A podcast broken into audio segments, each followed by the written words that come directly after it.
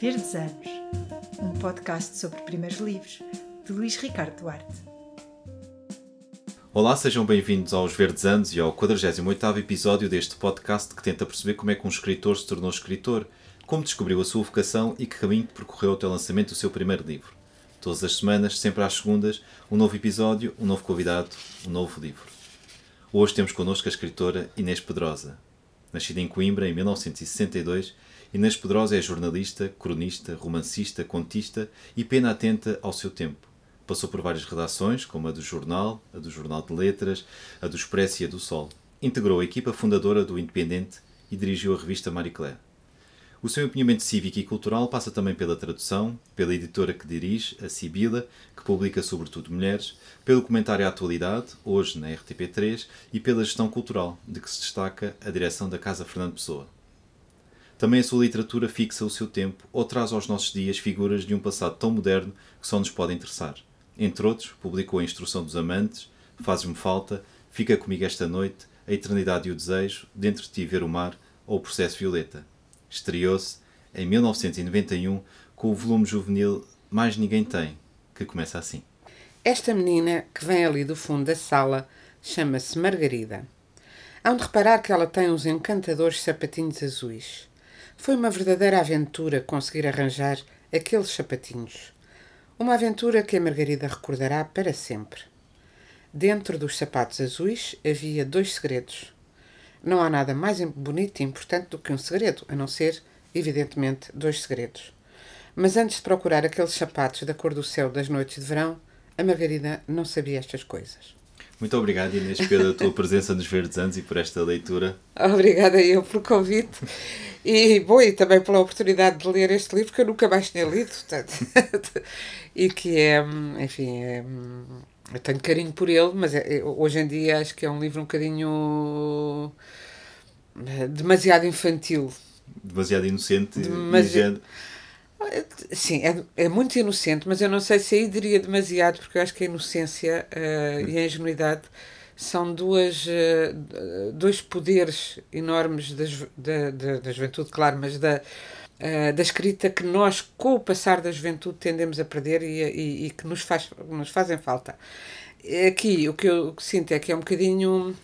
Bom, para já é uma história que se passa, que, que é fins dos anos 80, 90 e que fazia sentido na altura e agora não faz, porque quando eu era jovem toda a gente vestia de castanho e azul escuro. Exato. Uh, e todos os sapatos eram pretos ou castanhos. E até na altura no Independente fizemos uma, um inquérito que era típico no português e fizemos uma sondagem sobre as cores favoritas e toda a gente andava de castanho e preto. E, portanto, hoje não faz tanto sentido, é, no fundo, escrever uma história para crianças sobre a, a procura da diferença e a, o valor de, de, ser diferente em vez de pertencer ao rebanho, a partir de uns sapatinhos azuis. Portanto, hoje parece assim uma coisa um bocado, um bocado infantil, um bocado, se calhar, um bocado fora de moda. Claro. Ou seja, o tempo também muda tão rapidamente Exatamente. que às vezes é difícil uh, encarar estes livros como romances históricos quando na verdade eles já são romances. Já são, exatamente, já são. Mas antes de irmos ao, ao, aos livros, hum. uh, ao, ao, livro e também ao romance que lançaste pouco tempo depois, hum. uh, brincando com o título do livro, perguntava-te uh, se aquilo que mais ninguém tem é o que faz uma boa personagem, uma, também uma boa ah, história. Ah, isso sem dúvida. O livro é sobre isso, sobre o que mais ninguém tem e no fundo era é infantil-juvenil, era para miúdos entre os 10 12 anos, que é um pouco uma idade, e isso mantém-se em todas as épocas, é que as pessoas têm muita necessidade de pertencer, uh, de, de fazer parte do clube de ser igual, uh, cada um quer ser igual aos outros, não é? Todos, aos outros, aqueles que, que idealizamos como os, os ótimos, o, o chefe do grupo na escola, o, o mais intrépido, a mais bonita, etc.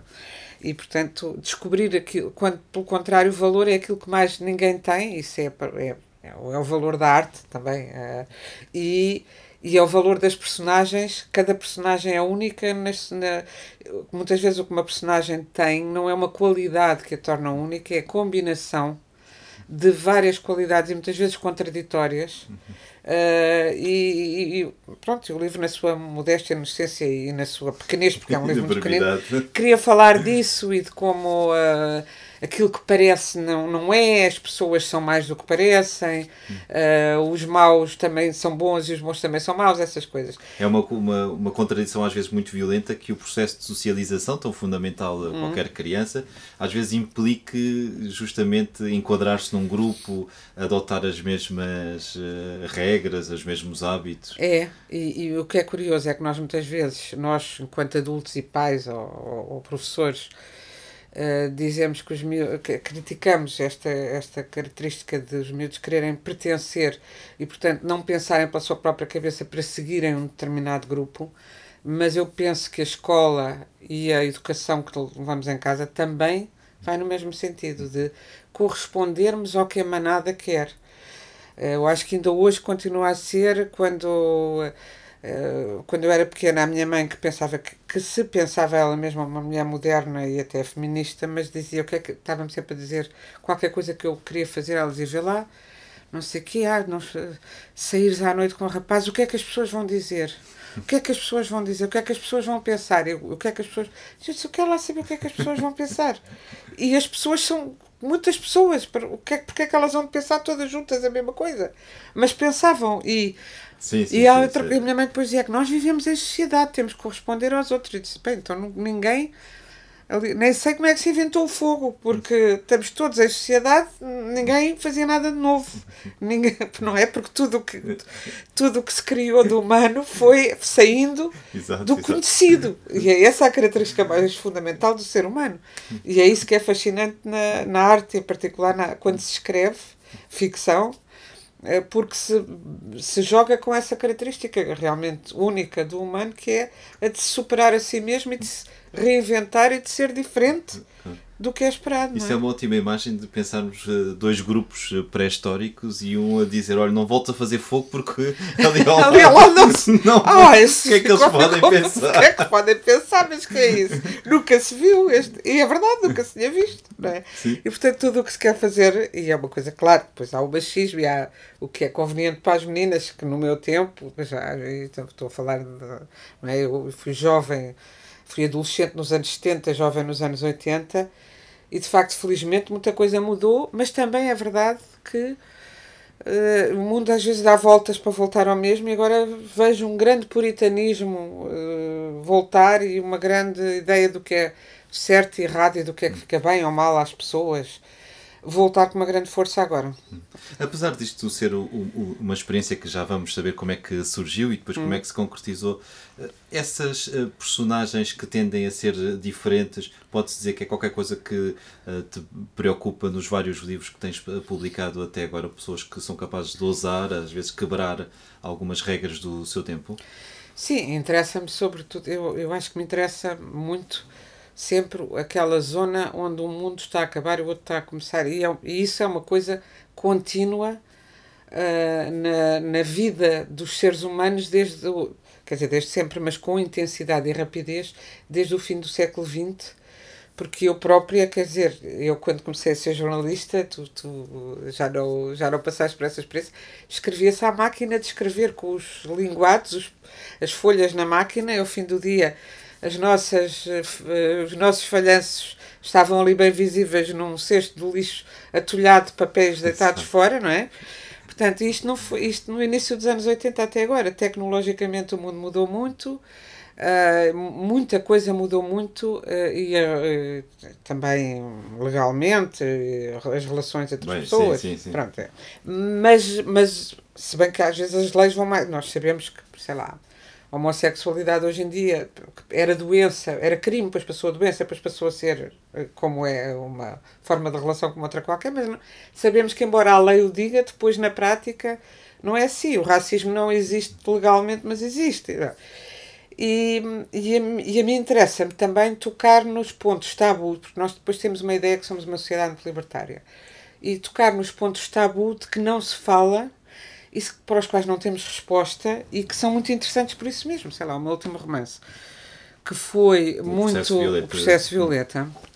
Foi muito abafado por um lado e maltratado por outro, e eu não esperava outra coisa, porque o, o que é que o romance fala de quê? Do que é que é a maturidade? A pergunta é: o que é a maturidade? Nós temos sempre a falar da maturidade Será que alguma vez somos maduros e o que é que é ser maduro? Até porque as idades das, dos seres humanos mudaram muito. O, o Dom Sebastião morreu muito novinho, mas os reis na altura iam para reis aos 14 anos, como o caso sim, dele, sim. e casavam aos 12 e morriam aos 30, muitas vezes, não é? Portanto, a, a vida humana, o que é que era a maturidade nessa, nessa época, não é? Uh, e o que é que é a maturidade quando se pensa no Mozart, que fez grandes composições em criança, e bom, também não teve uma vida muito longa, uh, aliás.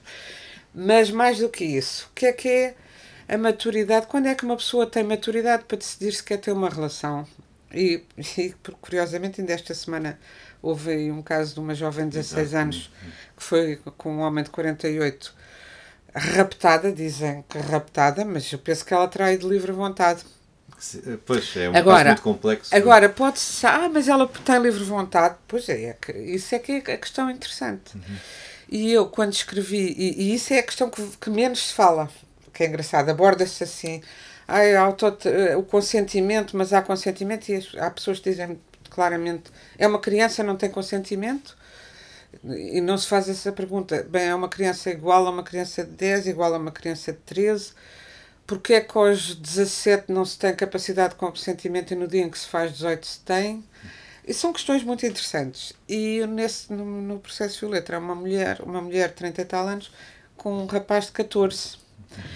Inspirada a história numa história que aconteceu nos Estados Unidos eh, há anos e onde a mulher esteve presa grande parte da vida teve dois filhos desse, desse, desse jovem e depois viriam até junto, e depois casaram-se depois de, dela sair sim. da prisão. De, depois, sim, é, foi é um Romeu e Julieta, não, mas foi tratado como um caso criminal. Uh, agora, é, é, e aliás, muito engraçado, porque uh, embora, embora choque, uh, aos 14 anos acaba por chocar sempre, mas aos 16 ou 17, meninas de 16 e 17 ou, pronto, ou diz que têm 18 e elas só aparecem oficialmente aos 18 com homens de 70 anos acha-se normalíssimo. Não é? Portanto, há várias coisas aqui a, desenterrar que têm a ver com uh, os preconceitos sobre o que é uma mulher, sobre o que é um homem, sobre o que é um adulto, sobre o que é uma criança.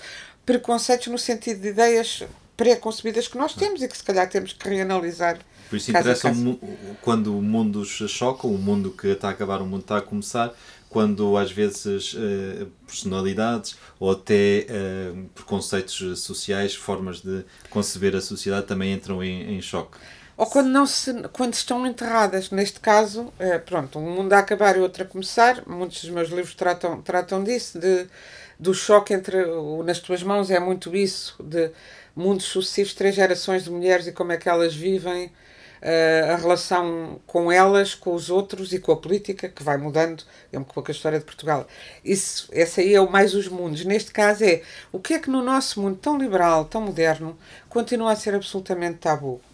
E é, e é, e é deitado para baixo do tapete. Uh, e é ocultado, a não ser que depois quando aparece uma história assim, então aponta-se a dedo e criminaliza-se. O que eu noto, independentemente agora desta história, é que, e na política isso é muito visível, a coisa do escrutínio tornou-se tornou-se numa, numa ideia de está bem temos que escrutinar os políticos, mas hoje em dia transformamos a sociedade numa, numa reunião de, de quadrilheiras, de coscovilheiras de, de, de maldicentes e parecemos, eu só olho, olho para os comentários políticos e parece que estou a ver as senhoras dos coronéis dos livros do Jorge Amado Exato. a comentarem as prostitutas que passam, cheias de inveja, claro, também, okay. como elas têm os vestidos uh, descarados e, e, tal, a comentarem a vida alheia. O excesso de moralismo tem sempre uma agenda é um, escondida. É um, sim, sim mostra-me um muralista e eu, e eu apontar-te-ei um imoral. eu, não sei se alguém disse isso assim, mas é. Está cunhado. Está cunhado. e, e aliás, tenho, muitas vezes tenho tido conversas até em redes sociais assim, com tipos que ah, são todos uns ladrões, mas depois a gente vai ver o historial desses tipos, são aqueles que não querem pagar impostos ou que não os pagam pronto, para eles têm umas regras, para os outros têm outras, ou, ou, ou desculpam-se com as regras que eles não têm para eles, dizendo ah, como o mundo está estragado, eu então também vou ser tão, tão esperto, vou ser esperto como os outros da política, não é? Assim como muita gente que apoia o, a extrema-direita, cujo o nome do partido da extrema-direita não pronuncio, porque não, não, nunca lhes farei propaganda, mas estou preocupada com a emergência desse partido de extrema-direita e com o facto de ele ter chegado, a meu ver, erradamente, o Tribunal Constitucional é tão lesto a, a, analisar ao pormenor as coisas uh, com a lei da eutanásia, analisam, reanalisam, volta para trás, trará, e o Presidente são tão... Mas no, no facto de ter-se um, um partido que prevê a pena de morte, uh, prevê discriminação de, de raças, etc., já não são em definições. Uh, Aí já não, a Constituição já, não, já tolera isso. E há pessoas que apoiam esse partido que, ah, porque vivem de subsídios e os ciganos que vivem de subsídios, e eles próprios, quando eles próprios são. Eu conheço casos de pessoas que uh, se organizaram para se reformar previamente e viver de subsídios e criticam os outros que o fazem. É, normalmente é isto por este eh, início de conversa já vimos os múltiplos interesses que te movem e que também caracterizam a tua ação uh, pública. Eu perguntava-te se, uh, na, na, tua trajetória como leitor, leitora, sobretudo nos Verdes Anos, também eram esses livros menos consensuais que te interessavam e que ias à procura, quem sabe, na, na estante uh, dos teus pais, na Olha, biblioteca? não era só na estante, eu tenho para aí, não sei, ah, acho que está aqui. Uhum até para te mostrar, os nossos ouvintes não. Aqui tens uma edição que não acho, acho que não, preciosíssima da nova, das novas cartas, cartas, portuguesas da editora é, Futura. Da editora Futura, acho que não foi a primeira, a primeira, porque a primeira desapareceu logo depois houve esta. Uh, mas está toda desfeita. Eu, eu, hoje em dia tenho a nova, aliás, brilhantemente anotada pela Ana Luísa Amaral, porque esta, esta é mesmo só de amor. Esta encontrei-a dentro da gaveta da camisa do, do meu pai, das camisas.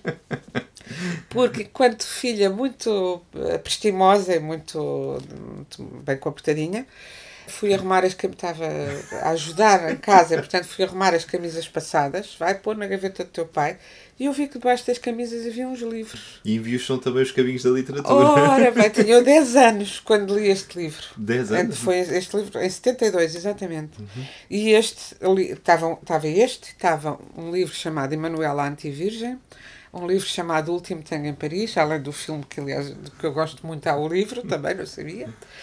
E, e depois livros do Vilhena, do, do famo, que fazia sim, também revistas da, da Gaiola Aberta, sim, sim. o famoso cartunista e ilustrador e, e escritor uh, de, de, humor, que, que, que, escrevia livros muito desbragados, né?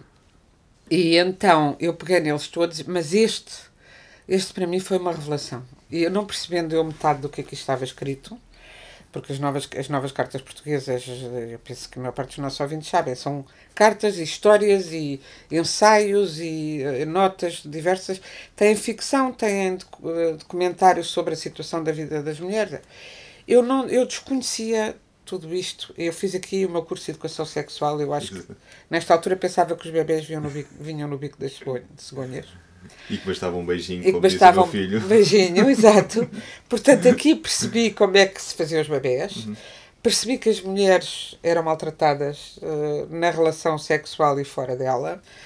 E, mas percebi que tudo isso, o sexo, a relação entre os sexos, uh, a relação sexual, podia ser fascinante. O livro é, é muito erótico, é um lado do livro que se fala menos, mas tem um erotismo muito, muito forte. E, e, e, tinha uma escrita, tinha tem, claro, uma escrita gloriosa e sumptuosa, com palavras que eu desconhecia.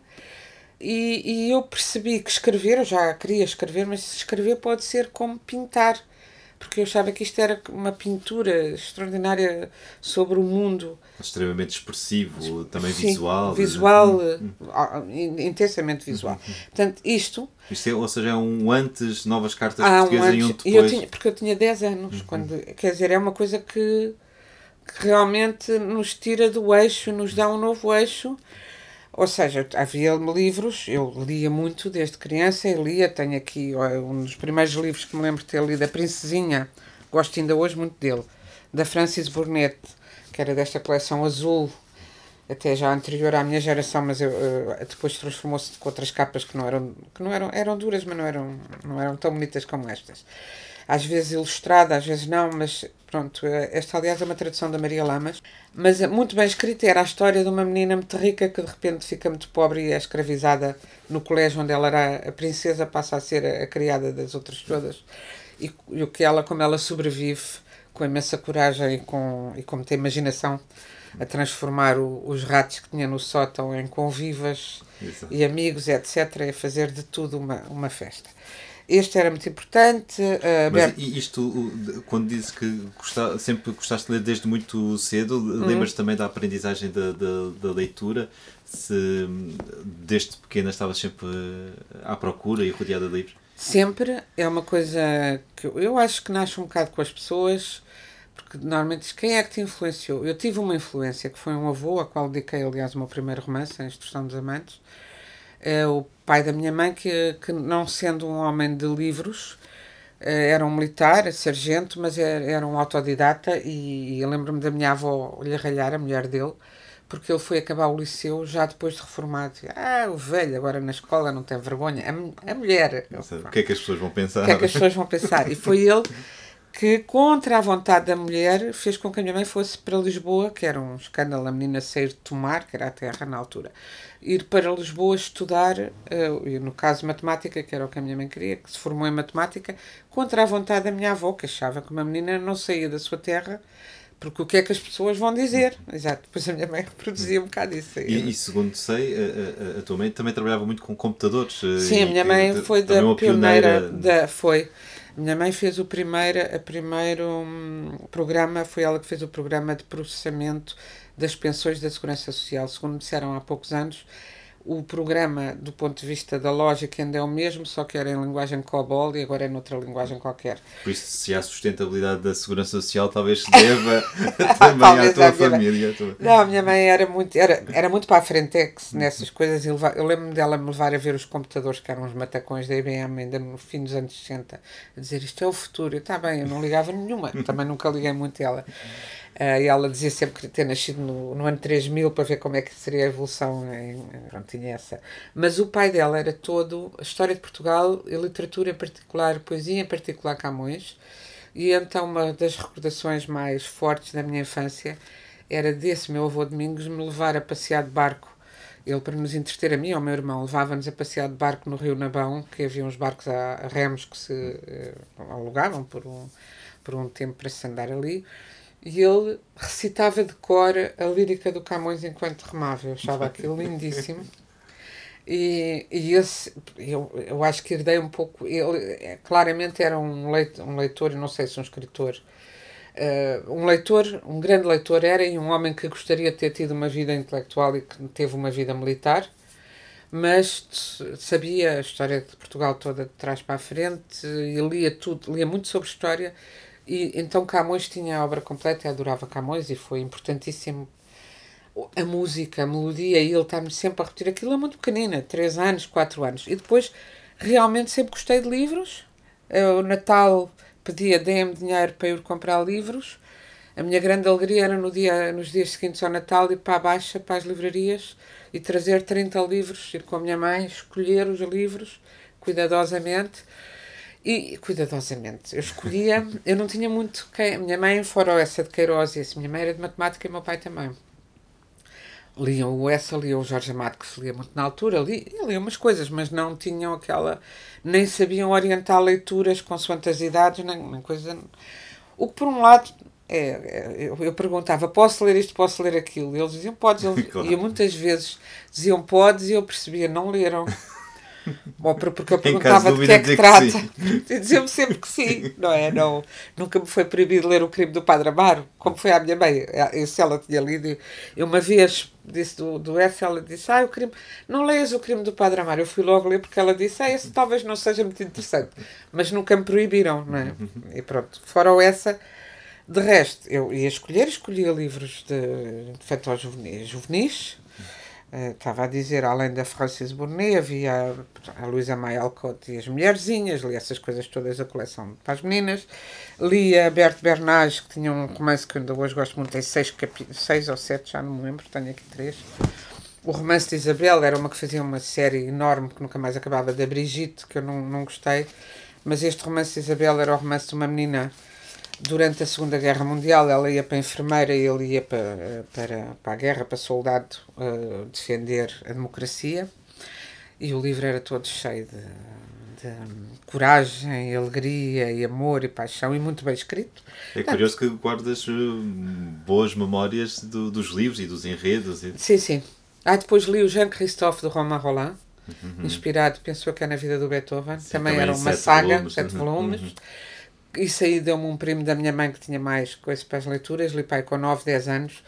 Lia muito, estava sempre a ler e misturava. Agora, no meio dessas leituras, mais ou menos mais adultas ou menos, mas muito convencionais, apareceram as novas cartas portuguesas, de facto. Nada te preparou para isso? Nada, foi um marco. E depois, a partir daqui, sei que comecei a escrever poemas, versos, melhor dito. E, uh, e esse primo, havia um primo do meu pai, engenheiro, mas todo dado às leituras, que eu mostrei-lhe os versos toda orgulhosa e ele disse: Precisas muito de ler poesia. e deu-me As Mãos e os Frutos, também tinha 11 ou 12 anos, As Mãos e os Frutos do Eugênio de Andrade, uma antologia da Sofia de Melbrana, uma antologia do Carlos Drummond de Andrade e uma antologia do Manel Bandeira. E realmente foi ótimo, porque eu percebi que aquilo que eu fazia não era poesia. Portanto, tive assim umas ajudinhas para me ir enquadrando, não é? Uh, mas ia lendo tudo. Uh, quando cheguei ao JL, que cheguei muito nova uh, a trabalhar, tinha 19 anos, e o António Mega Ferreira, que era o chefe de redação, me falava disto e daquilo, mas tu não leste, mas o que é que, você, o que, é que tu sabes? Mas tu não leste isto, não leste aquilo. Eu tinha muita pena de não ter lido nada, mas também não tinha idade, na verdade, exato, para ter exato. lido nada. Tinha lido Camilo Castelo Branco, e isso era uma das coisas que nos unia, ambos gostávamos. No, no Clube Camilo, essa, eu e o António Mega Ferreira éramos do Clube Camilo, quer dizer, nesse, nesse Benfica nesse, Sporting. Exato, exato. Depois no outro ele era do Benfica, eu era do Sporting, mas nesse e, e mas eu sentia-me sempre atrasada, mas de certa maneira, o ter começado muito cedo, ainda estava no terceiro ano do curso, a trabalhar num jornal de cultura, obrigou-me a acelerar. Claro, claro, claro. Por exemplo, não há nenhum livro do, da década de 80 escrito por portugueses que eu não tenha lido. Eu acho que não há nenhum.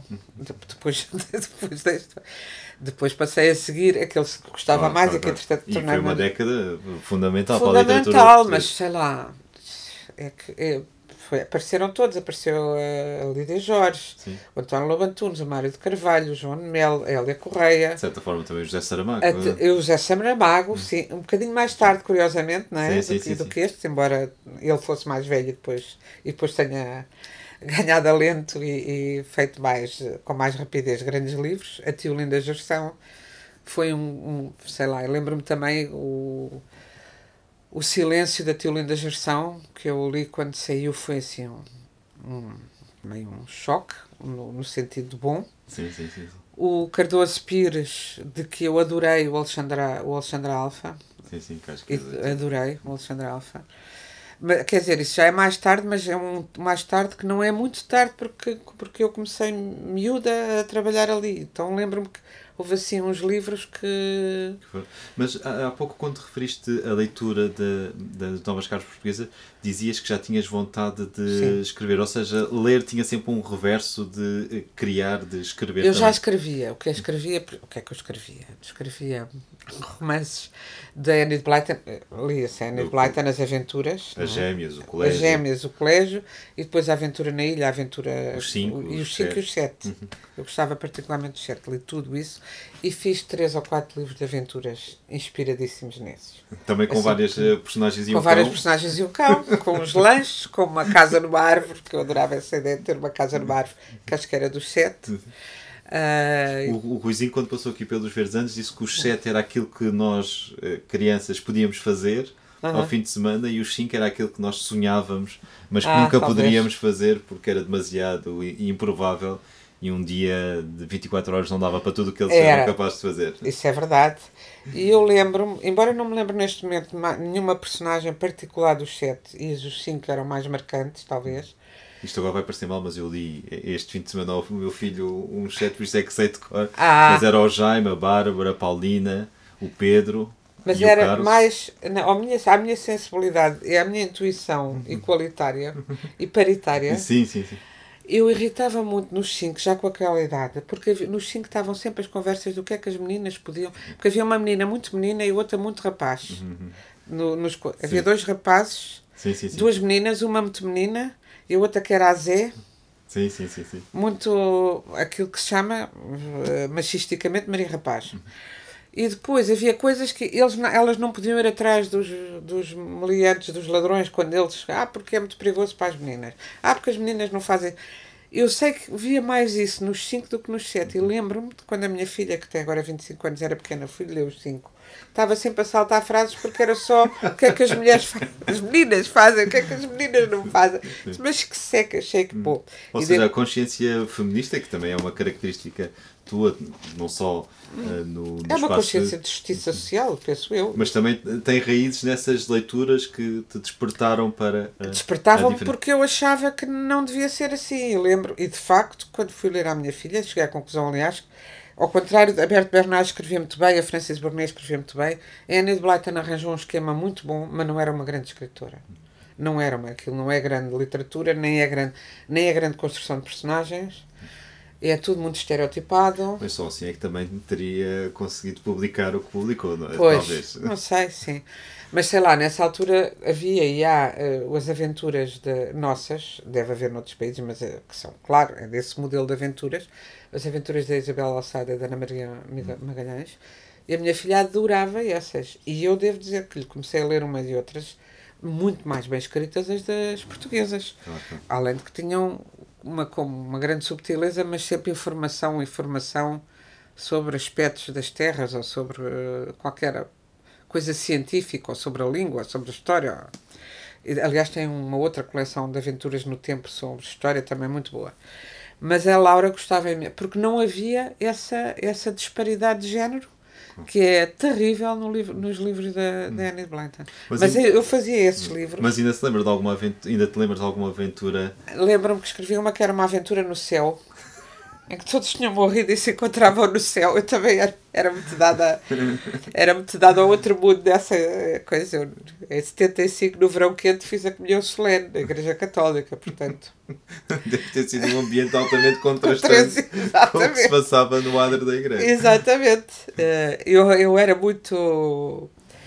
Sempre fui de esquerda, de miúda, o que na, na- no meu ambiente eh, era quase tudo de direita, ali naquele subúrbio muito tocado pela, pela, pelo regresso, pelos chamados retornados, eh, muito numa certa burguesia ressentida. E, e, eh, e os meus amigos do meu grupo de adolescência eram todos à, à direita. E eu era de esquerda.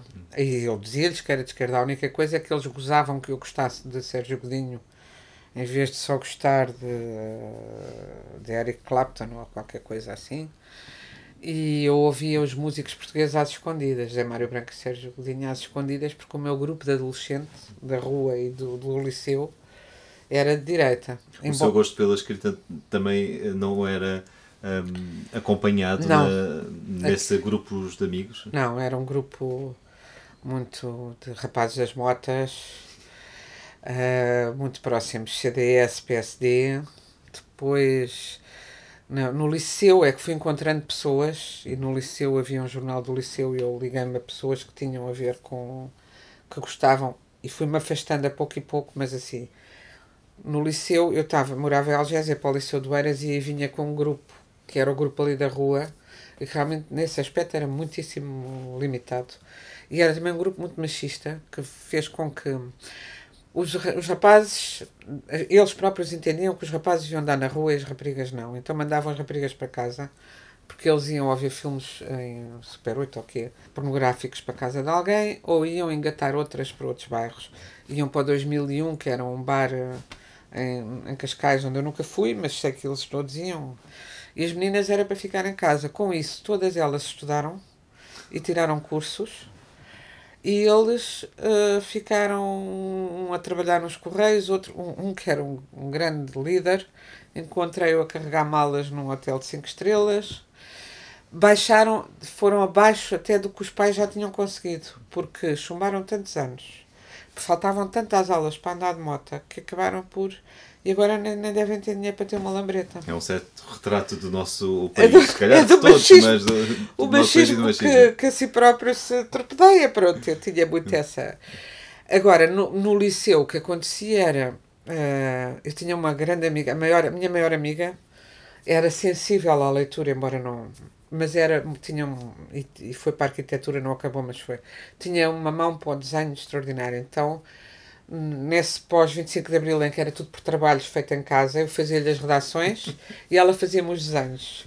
E muitas vezes acontecia que a redação que eu lhe dava tinha melhor nota que a minha e o desenho que ela me dava tinha melhor nota que o dela. Isso também acontecia. Ou, ou seja, as pessoas valorizavam o esforço que viam no aluno, Eles não sabiam que Pois- não, pois. mas eles- co- co- como podiam achar que, que as, as redações que ela própria tivesse feito não tinham a mesma qualidade, se calhar valorizaram. Ah, se calhar valorizavam extra, pois, não sei. Mas, eh, mas quer dizer que desde essas histórias de uma aventura de, de, de em criança, eh, a escrita foi sempre uma. Foi. E outra constante. coisa que eu vivia na escola era fazia cartas de amor a pedido de raparigas que se queriam declarar a rapazes. Eu nunca tive coragem de fazer isso eu própria, nunca fiz, mas fiz. E fiz de rapazes também. Mas nunca escreveu sem enviar a uma paixão sua? Ah, sim, tua? escrevia, escrevia, escrevia diários, e, mas, e fazia poemas, versos de amor que tinham muito sucesso e depois também me os pediam com mote, com tema. Fizeste-me isto e agora faço-te aquilo com rimas e tal. Eu fazia muitos servicinhos desses Então e portanto foste treinava a escrita. foste madrinha, se calhar, de muitos casais. Ah, sim, sim, sim, isso sim. sim. Mas e, e também tinhas diários, bloquinhos? Tinha diários, tinha diários. Os diários são muito engraçados dessa fase porque são muito abstratos. Eu não... Mas o que é que se... eh, são sobre estados de alma. Hoje sinto-me assim, assado, as nuvens, depois muita metáfora, mas muito pouca coisa. É que eu refiro-me o que ela me fez, o que ela me fez, ou uma amiga ou namorada, não esquecerei, mas o que é que foi, não sei, não está lá. Era o Nouveau Roman, já Era, ali- no, era muito novo Romeu, uma chatice. Pá, devia ter dito, ah, pá, pá, Acaba o leitor ali preencher os Não, buracos. era aquilo tu, tu imaginas o que queres e pronto. Os diários são, não têm esse. Pronto, sempre escrevi. E depois mas, e, e fiz esses romances ju, eh, infanto-juvenis. Fiz um romance sobre uma menina de 13 anos. Fiz um que acabei, a, deixei a meio, que fui mostrar a uma professora de português de que eu gostava. Era a filha de um pescador, eh, a quem eh, o, o pai às tantas morria no mar, na Nazaré, e ela ficava sozinha com a mãe e tal. E a, a- a professora disse: Olha, é- era muito melhor se tu escrevesse eu, a seguir fiz isso. Escreve sobre aquilo que conheces. Eu disse, ah, mas o que eu conheço é banal, a minha vida é banal. E eu achava isso da na Nazaré do pescador morrer. Ela dizia, mas é, não podes escrever sobre um pescador se nunca, nunca puseste um anzol, não sabes o que é. Não... Ou seja, não consegues. Para escrever um Moby Dick é preciso saber do mar, não é? claro. o Melville sabia do mar. E fica falso, porque não é a tua experiência, não sabes eh, como é que se vive naquelas cabanas, não. Isso é curioso que eu uma vez assisti uma conferência tua na Faculdade de Letras, quando era lá estudante, Hum. e a professora que, a- que te apresentou, que eu agora não me lembro o nome, eh, comentava que a filha dela leu a Instrução dos Amantes e disse: Mãe, aqui aparecem coisas que eu vejo na rua, que eu conheço. Por Pois. isso havia também essa ideia de testemunhar o, o tempo que, que te coube viver. E, a Instrução dos Amantes é isso, finalmente. Só que aí já escrevi, eu tinha 29 anos quando eu publiquei, eu comecei a escrevê-lo 27 para aí, foi uma escrita muito interrompida. Mas foi dessa necessidade, aí foi claramente. Eu tive muitos anos sem escrever ficção, porque estava a, a estudar primeiro e a trabalhar ao mesmo tempo, e tu, como tu sabes, e quanto mais pequeno é um jornal e menos e, e mais escassa é a redação, mais curta é a redação, mais se faz. Eu no JL trabalhava-se imenso, era, era na altura semanal, o JL. Ah, mas a certa altura o, o Nelson Matos, e aliás a coleção infantil também vende. O Nelson Matos, editor da, da Dom Quixote, ah, numa entrevista qualquer que eu fiz com um, um autor deles, dele qualquer, em que ele apareceu, ele disse-me: Quando você escrever, acabar o seu romance, mande-me que eu quero publicar. Eu disse: Mas quem é que lhe disse que eu estou a escrever? Tinha uma coisa pequena. Ah, nota-se no que você escreve. Eu sei que você está a escrever quando. Aquele quando, que se fosse um se, talvez eu não me tivesse mobilizado como mobilizei, mas aquele quando, aquela esperança que ele depositou em mim, eu cheguei, estava no Independente já na altura, tinha mudado para o Independente.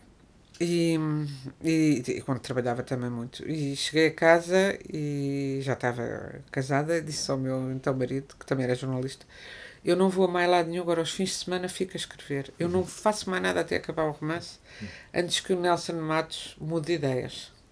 Eu vou acabar.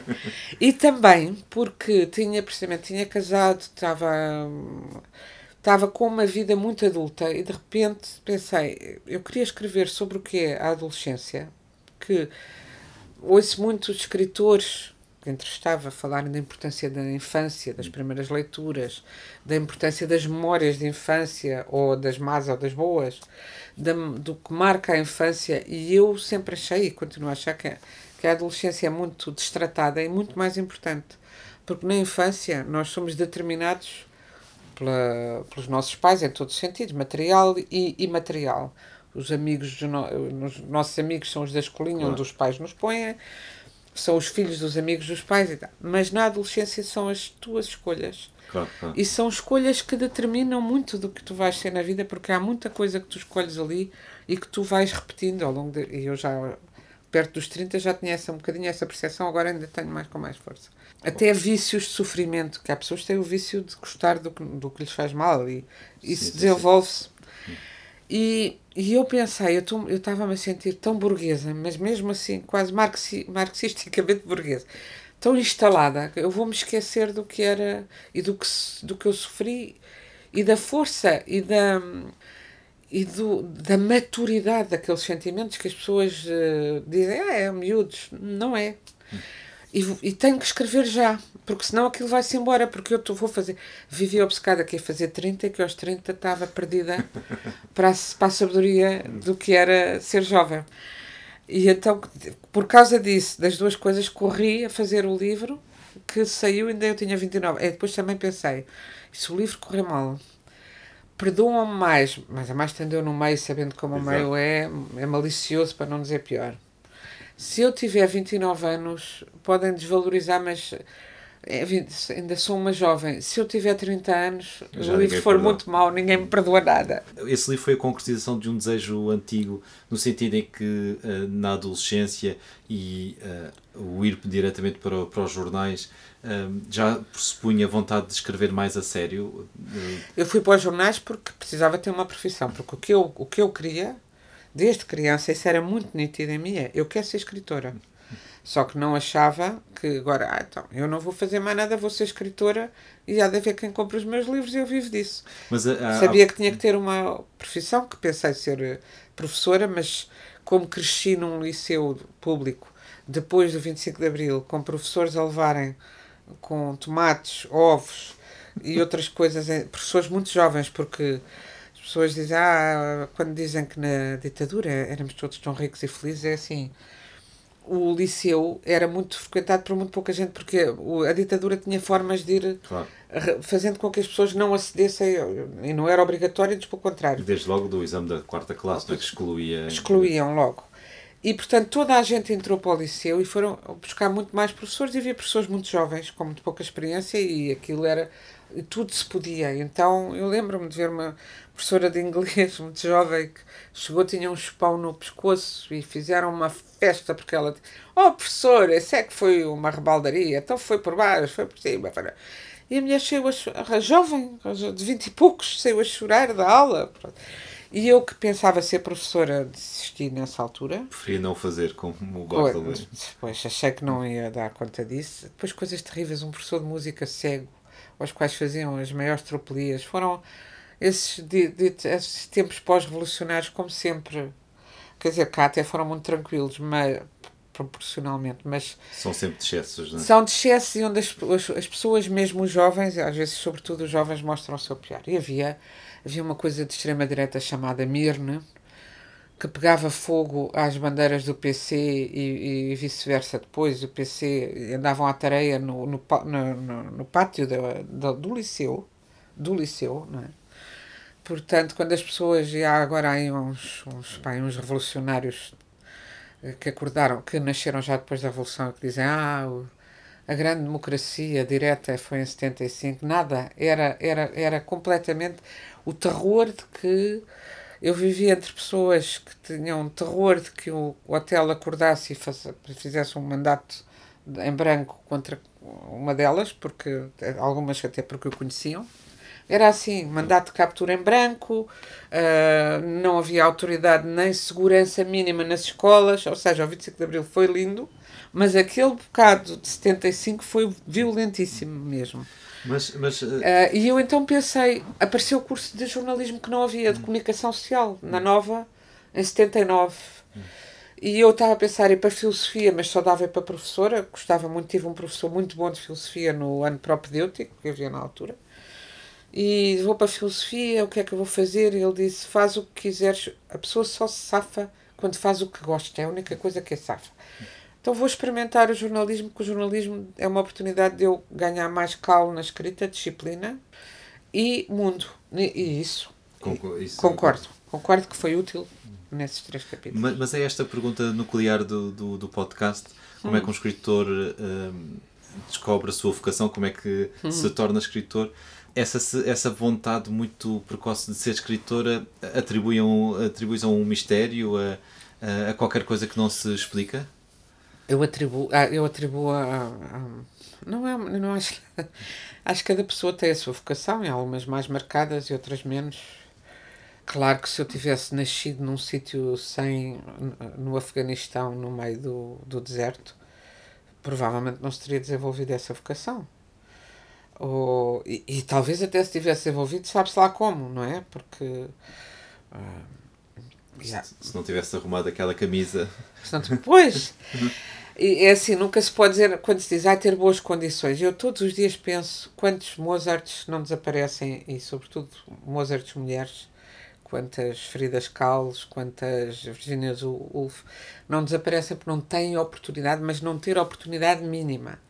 Se bem que depois, muitas vezes, há, há, há figuras, sei lá, a Chanel era uma órfã abandonada por pai e mãe, começou a inventar roupa porque não tinha roupa para se vestir depois tornou-se. Hoje é caríssimo. Ela fazia coisas de trapos e tinha namorados para se sustentar, namorados amantes, uh, uma coisa entre, entre o namoro e a prostituição, da qual, aos quais ela roubava camisas e se vestia com a roupa deles, porque ela não tinha roupa. E, portanto, às vezes a necessidade aguça claro, claro. o engenho. E no meu caso, eu brincava, dizia, bom, como os meus pais só me diziam as contas, a matemática, e ambos eram muito bons matemáticos. Os dois, aliás, começaram a namorar no, no curso de matemática. Os dois eram de matemática e tinham muita coisa da ciência da matemática e, e de me quererem explicar coisas da física, da matemática. E eu digo, se calhar foi porque só me queriam saber das aulas e das notas de matemática e eu fugia aquela coisa de vai ler. A minha mãe dizia: não leias tanto que estragas os olhos. Uhum. Portanto, era assim, era aquilo que eles não faziam e que eu queria fazer. E depois, por outro lado, a minha mãe também, lembro-me, sempre me deram os livros que eu queria. Eu tinha muitos pesadelos e acordava a minha mãe e dizia: Mas lê-me uma história. E ela, à meia da noite, e ela também queria trabalhar, cansada e tal, dizia: Lê tu, mas eu ainda não sei ler. Vês os bonecos e tudo pelo sentido. Portanto, eu lembro, ela não me lia, punha-me os livros à cabeceira e eu tinha que me desenvencilhar a lê-los. Por isso, isto também é uma forma de praticar a Pode imaginação. Uma, é? é, eu acho que é uma questão. Era a necessidade de ter outros, outra vida, perceber que nos livros se viviam outras vidas muito cedo depois ter esse estímulo da música da língua do meu avô, e eu tendia para ler e escrever, desde muito cedo escrever. Gostava imenso de escrever, uh, adorava fazer redações e davam-me o tema da vaca e eu fazia uma, uma, uma história que, em que a vaca já tinha uma. vinha de uma família, tinha fugido, tinha não sei o quê, pronto, fazia uma de tudo fazia histórias. Não era voadora, mas tinha uma vida extraordinária. Tinha, tinha. Era muito na coisa da história. Depois houve uma altura que, que corresponde à adolescência, mas isso eu acho que muita gente passa por aí que escreva depois ou que não escreva de fazer uns versos. Que é engraçado, desisti muito rapidamente quando, quando, quando lia grande poesia e lia, e lia depressa, lia cedo e continuei a ler depois. Um, e, mas nunca fiquei intimidada, quer dizer, depois comecei a ler grandes romances e dizia, bolas, eu queria ter lido isto. Quando comecei a ler romances, dizia, pá, Eu gostava de ter escrito isto. Gostava de ter escrito, eu gostava tanto de ter escrito isto, mas não me sentia incapaz como perante a poesia. Me sentia, curiosamente. Sentia, eu, eu queria dar uma resposta a isto. Eu queria ser capaz de estar à altura disto, não é? Por isso veio então esse curso da, da, da Nova, uhum. o jornal, o Jornal de Letras, depois o Independente, que imagino tenham sido aventuras uh, extraordinárias. E foi esse convite do Nelson de Matos que fez a, a diferença. Foi. Mas a Instrução é dos Amantes é de 93 e. É de 92. De 92? E o outro é de 91. Nenhum. Porquê? Escreve, escreveste livro... os dois ao mesmo tempo? Não, eh, escrevi, porque sim, já estava a escrever o romance e um dia e fiz aquela historinha. Eu tinha tido uma afilhada, filha de uma grande amiga minha, e estava muito encantada com a criancinha, já devia ser um instinto maternal a aparecer, e fiz uma história para ela e o meu amigo Jorge Colombo fez as ilustrações por brincadeira e juntámos aquilo e, o, e calhou, porque entretanto já o Nelson tinha dito isso, e o Nelson, enfim, dava-se com amigos meus e, e começámos a encontrar mais. E calhou mostrarmos esse livro que eu ia dar, o original, eh, os desenhos eh, à menina. E o Nelson achou o livro tão bonitinho e disse: Isto é uma pena ficar assim, eh, o exemplar, a cruz, escrita à mão e com os desenhos. Vocês, eu vou publicar isto. Eu disse: Ah, se calhar. Os desenhos eram de facto, achei os desenhos muito bonitos, eram aqueles que estão no desenho do Jorge Colombo. Jorge Colombo. E aí o Nelson disse: Tu não queres fazer uma coleção para, eh, para crianças de, de pessoas. E eu disse: ah, Podia ser de gente que nunca tivesse escrito, o meu caso, mas eu nunca tinha escrito nada, não é? Mas pessoas que não sejam autores de livro infantis, desafiar escritores e eu desafiei vários e, e, e fez a coleção, embora nem todos tenham sido. Houve uns que aceitaram. Um dos que aceitou logo a seguir foi o António Mega Ferreira e o livro dele é lindíssimo. Sobre as palavras difíceis e sobre o gosto. Porque é que se, como é que se ganha a paixão pela leitura e a história de um miúdo como a biblioteca do avô. Muito bonito e muito, muito cheio de imaginação com desenhos da Fernanda Fragateiro. O próprio Jorge Colombo, que entretanto tinha ido para a América, escreveu um outro chamado Tamanho Grande sobre um miúdo hum, europeu que chega à América e o tamanho dos iogurtes, o tamanho das, dos carros, o tamanho. o pronto, king size. O king size das coisas. É. E é muito engraçado. A diferença das duas culturas, também com ilustrações dele próprio. Então fiz uma. A Clara Pinto Correia escreveu um outro que também que eu adorei, Vitória Vitória então, esse final dos, 30, dos 20 anos ali. A, o Sérgio aos... Godinho, Pequeno Livro dos Medos, encomendei um livro ao Sérgio Godinho que escreveu. Foi uma coleção.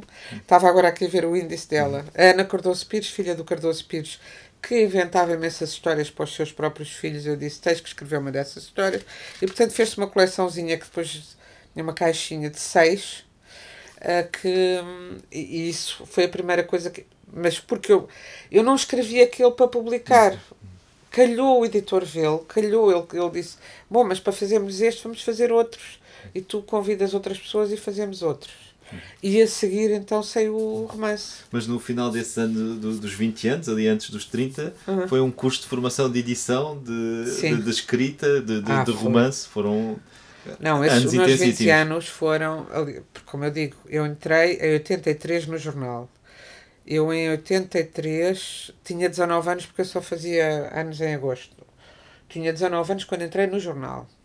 E, e entrei ainda a estudar porque o meu pai, entretanto, moía-me o juízo que eu devia, já que não tinha jeito para, para as coisas importantes como a matemática e as ciências, que fosse para direito, que era o curso bonito das pessoas que não serviam para nada.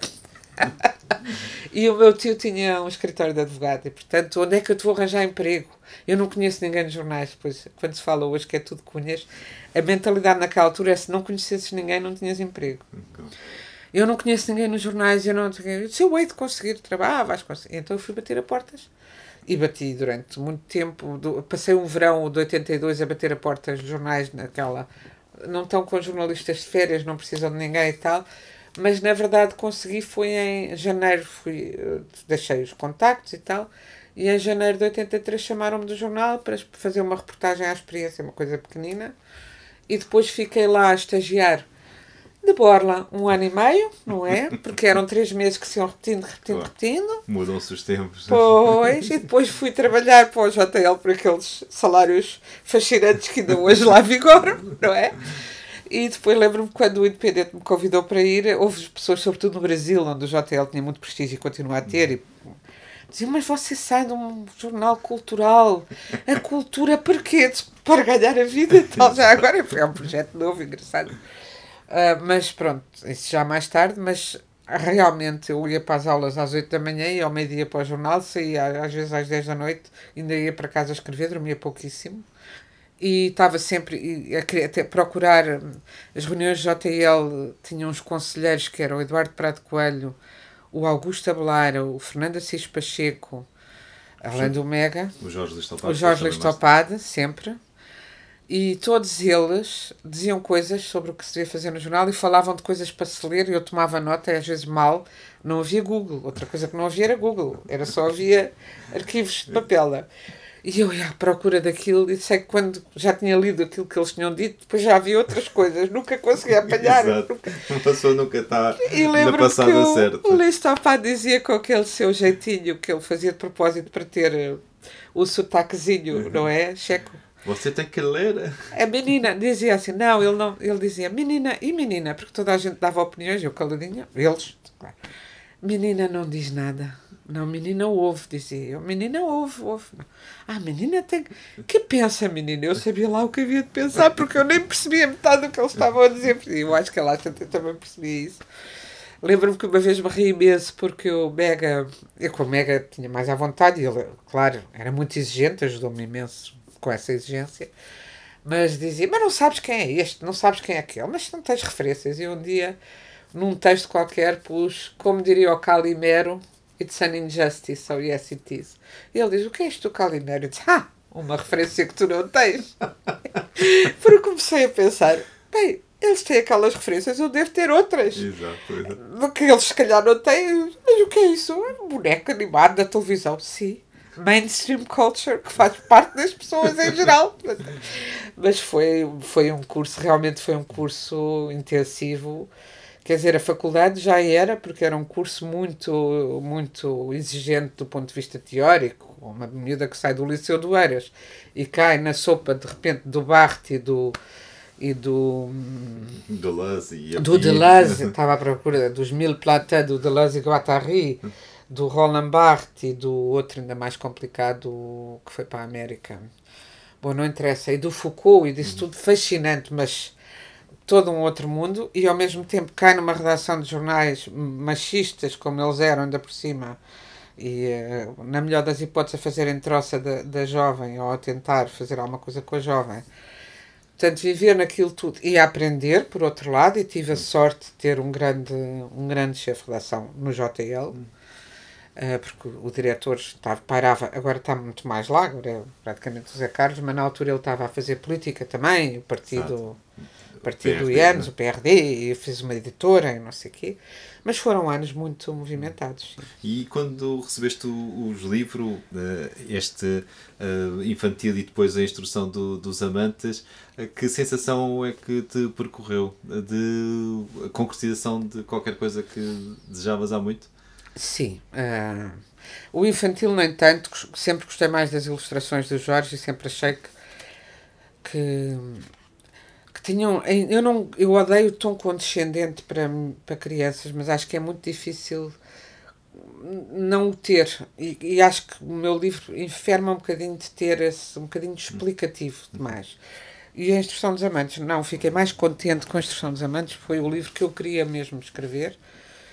Ahm, e sei lá, quando tive, fui revendo para por, tra- por traduções, que ele felizmente teve algumas, e algumas que eu posso rever, espanhol ou italiano ou assim, não é naquela coisa de dizer, ah, eu hoje escrevi de outra maneira. É um livro que tem uma certa candura, ah, uma, que se vê que é escrito por uma jovem, mas eu acho que eh, acho que isso lhe dá força, porque acho que uma das coisas, comecei por dizer isso, acho que já disse isso no princípio da conversa, mas acho cada vez mais sinto que é importante nós mantermos aquilo que nos fazia correr e que tem muito a ver com uma capacidade de maravilhamento que, inelutavelmente, com o correr dos dias, tendemos a perder.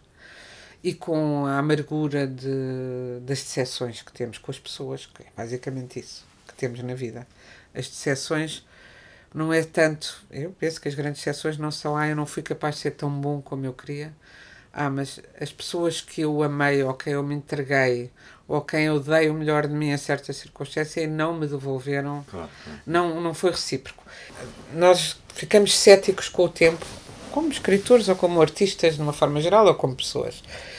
E tendemos a achar que esse ceticismo é uma prova de inteligência, de iluminação e lucidez sobre o que os outros são ou o que nós somos, etc. Eu acho que muitas vezes é tão, tão mais estúpido do que a chamada inocência, candura, uh, ingenuidade. E tenho-me dado conta que sem ingenuidade e candura não se faz nada, e com essa ingenuidade atinge-se uma verdade mais profunda sobre as pessoas e as coisas do que sem ela. Então acho que aquilo de que poderia pecar a instrução dos amantes, que é como o título indica, eh, sobre esse processo, esse, essa, essa primeiro, esse primeiro contacto com o que é amar e amar, ser, ser ou não correspondido, o que é toda, toda a parafernália do amor. Estou-me a rir porque uma vez numa, na Feira do Livro houve um senhor, a primeira ca, a capa do livro era um coração, era um coração cru, ah, um coração anatómico, e o, o, o, o, um leitor começou, um senhor começou a ler, a folhear e perguntou: Isto é um manual? E eu disse, não, é um romance. E o, lá está, o, o Nelson Matos, editor ao meu lado, disse, devias ter dito que sim, porque ele levava, porque os homens só compram coisas... Exato, técnicas. Técnicas, livros técnicos. E então, é, portanto, não sendo... E, e, e dizia o Nelson, porque até é, o livro até é, depois é, mas é do ponto de vista de ficção, não é? Não ia enganar o senhor, ah, não sei o quê. Mas, mas sinto que o livro apanhou com seriedade um tempo que uh, muitas vezes uh, e ajudou-me a permanecer nesse tempo. Creio que me ajudou a não ter uh, paternalismo em relação aos mais novos.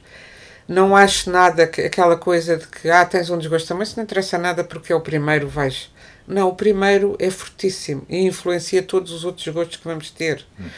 E o facto de termos mais tempo livre para nos dedicarmos, o facto de quando somos adultos termos um desgosto, mas temos contas para pagar, uh, sítios onde ir e coisas para fazer, e que nos obriga a, a, a, limitar esse desgosto. Isso é, que, isso é que é uma infantilidade, que nós nos, aprendemos a defender-nos de sofrer, quando não temos ainda defesas para o sofrimento subimos por essa escada de Jacó do sofrimento que é, e aprendemos muito mais sobre o mundo e sobre nós mesmos. Então é uma época eh, que a mim me fascina particularmente e, estou muito contente de ter feito um romance que é uma homenagem à adolescência, no fundo. Este podcast acaba com conselhos a jovens escritores e uh, há pouco estavas a descrever o teu dia a dia uh, nesses anos 80 e hum. questionei-me se seria o conselho a dormir pouco, ouvir os conselhos. Uh, qual é que é o teu conselho quando Epá, te perguntam? Eu, eu, acho que conselho, lá está, eu não gosto de conselhos. e não tenho grande. Eu acho que o único conselho é trabalhar e perseverar e não. E não muitas vezes nos sentimos que estamos aquém.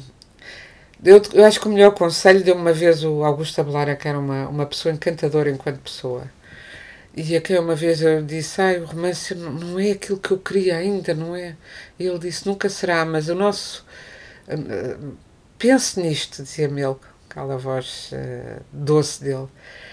O leitor não leu o, o filme do romance maravilhoso que você tem na sua cabeça, só lê o que você escreve. Esse nunca é, mas esse eles não leram. Portanto, faça o melhor que pode, porque esse. Isso, e no dia. E se calhar é bom não chegar lá nunca, porque se eu achasse fiz o romance perfeito, não fazia mais nenhum. E aquilo que nos faz andar é o próximo. Portanto, não desmoralizar. Eu acho que o mais importante, eu acho que hoje em dia Uh, até porque, ao contrário do que se diz, já que se diz muitas vezes que os jovens são mais uh, desligados da cultura ou que são, que são menos. Uh, por um lado, diz a geração mais bem preparada, mas por ah, não tem a cultura que tinha. Eu acho que têm, sabem muito mais coisas de uma outra maneira e também são mais exigentes e às vezes é, ah, não, eu não sei fazer isto bem, então vou abandonar. Eu não sou perfeito nisto, a coisa da excessiva especialização. Não, ninguém nasce perfeito e às vezes as imperfeições, as rugosidades é que, é, é que trazem a novidade e a diferença. Não ter medo e, e descrever, não ter medo.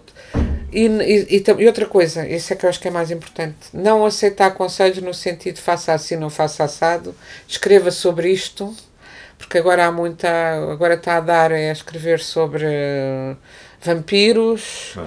ou escrever sobre um, autoficção, por autoficção, exemplo. Ou, exato, autoficção ganhou agora que eu acho por acaso uma moda um bocadinho triste, porque acho mais limitado do que a imaginação. A imaginação está um bocado fora de moda neste momento, não é? Não vamos deixar de a usar por causa disso. Vamos, se calhar, se a usarmos mais, vamos torná-la outra vez uh, mais importante para, para todos os outros. Muito obrigado, Inês, pela tua presença nos Verdes Anos e por esta conversa. Obrigada eu. E o amulador de tesouras levou a Margarida na sua bicicleta até ao comboio. Pelo caminho, foi-lhe explicando os nomes de todas as ruas. Havia ruas com nomes de pessoas que tinham ficado famosas pela sua coragem, ou por terem escrito livros, ou pintado quadros, ou descoberto ciências novas. E havia ruas com nomes de flores, ou de ideias bonitas, como, por exemplo, liberdade.